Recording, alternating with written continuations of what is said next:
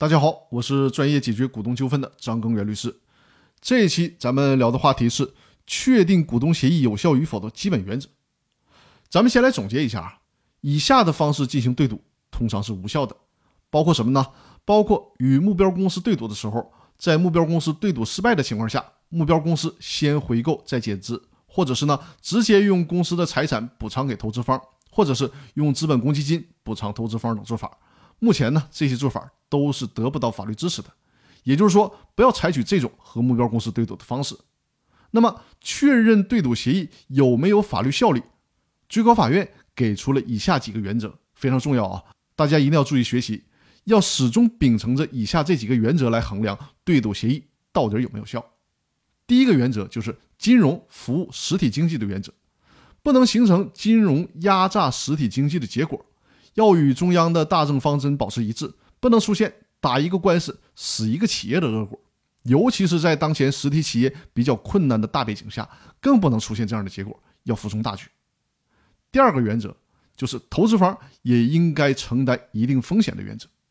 在目标公司达到预期目标的时候，双方皆大欢喜；但是呢，一旦没有达到预期目标，如果让投资方全身而退，那么投资方理论上就不承担任何的风险。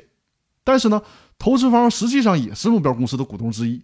既然作为股东，就应该与原来的股东一起为经营好实体企业创造条件，这才是首选，这才是作为股东的本分。不要总想着任何风险都不承担，全都转嫁给目标公司，这是不行的。第三个原则就是利益上总体平衡的原则，也就是说呢。别所有的好事都向着投资方一边倒。以上这三个判断对赌协议有效与否的原则，就是九民纪要提出的裁判思路。坦率的讲，在投资方与目标公司的利益平衡方面，九民纪要在总体上的度拿捏的还真的是比较准的。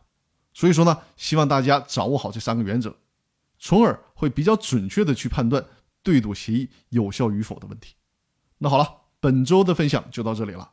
更多内容，我们下周继续。对了，别忘了周日来我的直播间收看收听我的直播，每周日晚上的八点。另外，大家如果有线下公司股权类法律服务的需求，都可以和我取得联系。我的微信号是五二幺五六三二啊，再说一遍五二幺五六三二。那好，各位，祝大家周末愉快，我们下周继续。